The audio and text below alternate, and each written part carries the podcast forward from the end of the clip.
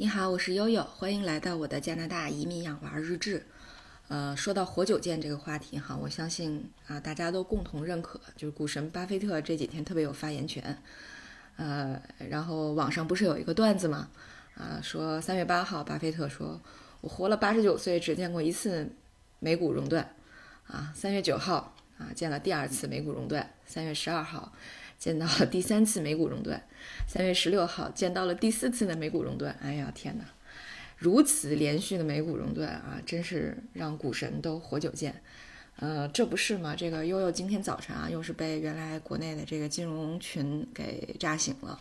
呃，仔细一看呢，这个也确实可以理解哈，因为从啊这个不断的美股熔断开始。呃，这个再加上啊，美联储突然降息到零，呃，可以说我的这个小伙伴们是一直奋战在一线的哈，也让悠悠想起了这个刚刚进入职业生涯，这个刚刚呃到自己第一个正式工作的单位，就赶上了二零零八年的全球金融危机，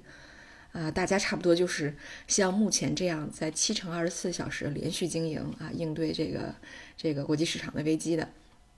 对，然后今天这个比较比较重大的段子呢，就是桥水基金爆仓，呃，这个恐怕连国内呃上街买菜，但是在炒股的这个大妈都已经知道这个消息了哈，包括我们有些这个研究员和交易员都是自己妈妈提醒的啊，所以可见咱们 A 股还比较厉害啊。那个呃，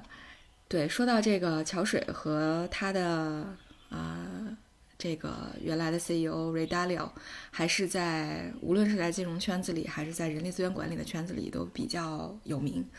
啊，因为桥水在金融圈子里的表现还是一直可非常可圈可点的，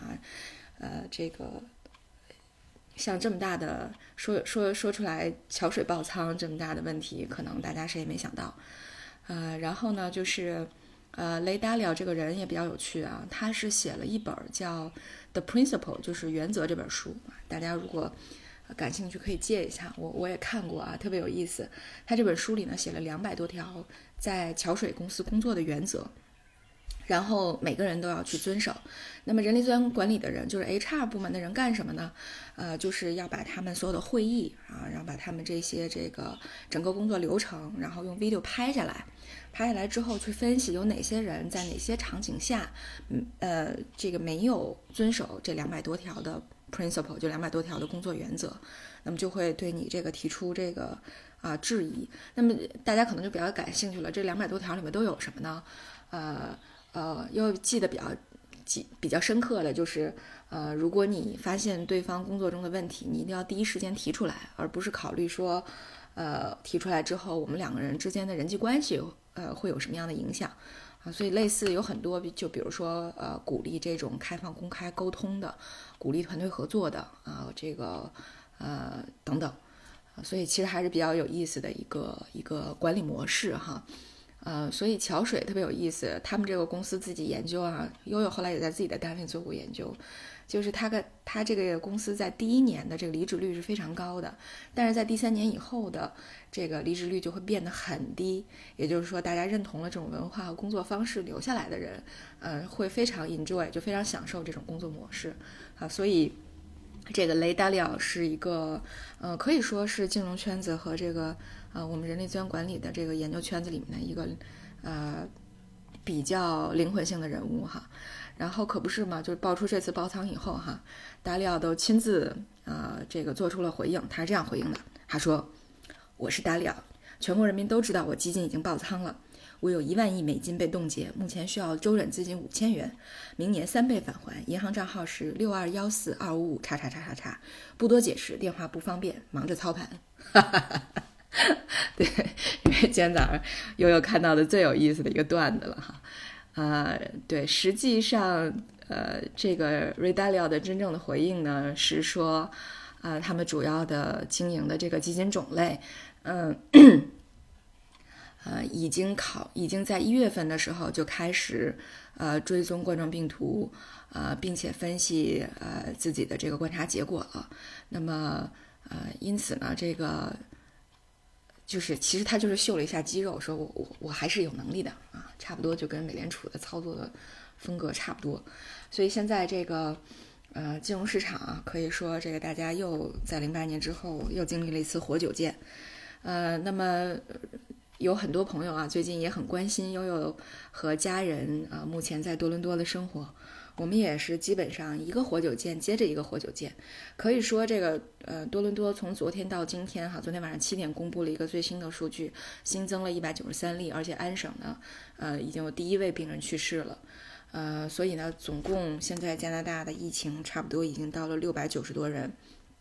这个还是，呃，就是可可可以，呃，可可以，大家都可以想到的，就是确实还是比较，嗯，大家都比较紧张了啊。但是 Costco 里有多少人戴口罩呢？依然没有，对。然后另外一个活久见的事儿，或者说是目前华人呃华人群里面都比较关心的呢。就是这个约克警察局无限期关闭，啊，熟悉悠悠的节目的听友们一定知道哈，悠悠以前经历过一次这个呃警局关闭的情况，是在二零一四呃二零一三年年底一四年年初的时候啊，这个悠悠当时生活在呃西南英格兰的埃克塞特市，我们因为圣诞节期间没有人报警啊，关闭了警察局大概有两周的样子，啊。其实呢，这个警局关闭真的很少见啊，所以当时又会觉得自己活久见了。但是然而，真正的活久见原来在啊这个这个生命的节点上等待着我，呃，也是啊无限惊喜了哈。也就是说，我们收到了昨天的通知，呃，通知是怎么写的呢？就是如无特别紧急的情况，请大家不要拨打九幺幺。那问题来了，就是什么时候可以拨打九幺幺呢？呃，还记得上上个月悠悠就有一次想打九幺幺来着哈，呃，正好大洋这个回国内出差，对悠悠有一天闻到家里有很浓重的烟味儿，就很紧张，因为担心是这个火灾啊，因为这边的房子是木质结构嘛，所以火灾是毁灭性的哈，所以就赶紧找啊，非常紧张，结果就发现机房里有有这个呃很浓重的烟味儿，那就担心说会不会这个机房里面的。呃，这个暖炉啊，或者什么啊，有没有零件被烧毁什么之类的，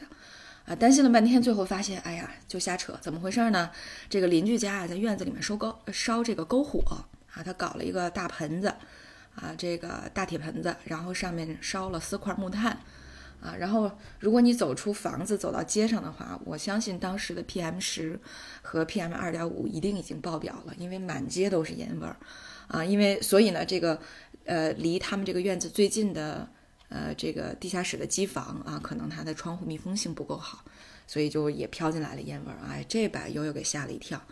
啊，那么，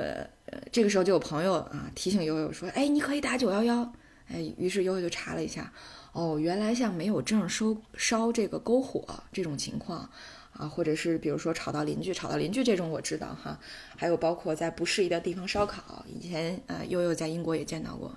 啊这些都可以拨打九幺幺，但这个时候呢，这些事儿就不可以拨打了，啊也就是说必须呃，也就是他的这个通知里面讲到，就是必须是面临非常非常紧急的情况，比如说你的房子真的是着起来了，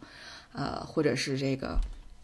这个有这个呃暴力事件的时候，你才可以拨打。